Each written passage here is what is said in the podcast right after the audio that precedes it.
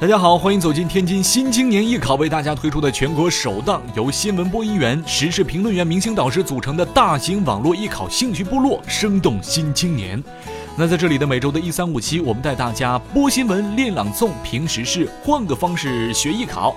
欢迎各位艺考生点开公众号，找到百人群的 QQ 二维码，加入我们。嗯，那今天呢，我们的生动新青年公众号也是正式上线了 QQ 百人群，也开始了正式的打卡。在这里呢，也非常感谢各位艺考生对我们的大力支持。嗯，那么在这里呢，我们还是要给大家啊重复一下我们的打卡时间，那是从早晨的七点钟正式开始到晚上的六点钟，在这个过程当中呢，大家可以随机的进行打卡，我们将会在晚上的九点啊，对大家今天所发的新闻进行统一的评论。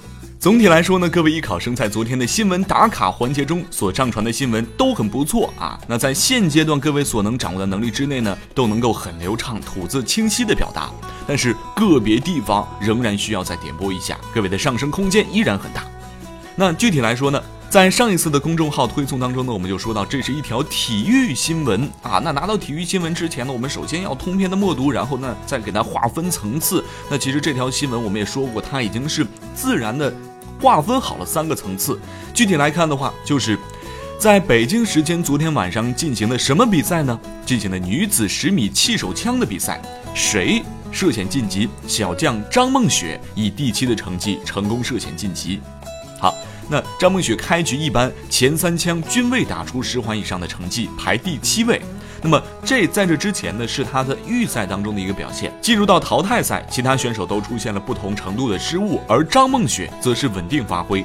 最后，张梦雪如何夺冠呢？最后，张梦雪力压对手夺冠，并且以一百九十九点四环的成绩刷新了奥运会的决赛记录。这也是中国队在本届奥运会上获得的第一枚金牌。那最后的重音呢，就是张梦雪如何夺冠，力压对手夺冠啊，并且呢刷新了奥运会的决赛记录，并且获得了中国队的第一枚金牌。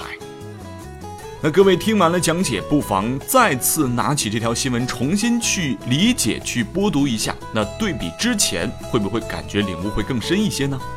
好的，这里是天津新青年为大家推出的全国首档由新闻播音员、时事评论员、明星导师组成的大型网络艺考兴趣部落——生动新青年。明天我们将会为大家推送全新的新闻，也希望各位坚持在我们的 QQ 群中打卡。明天见。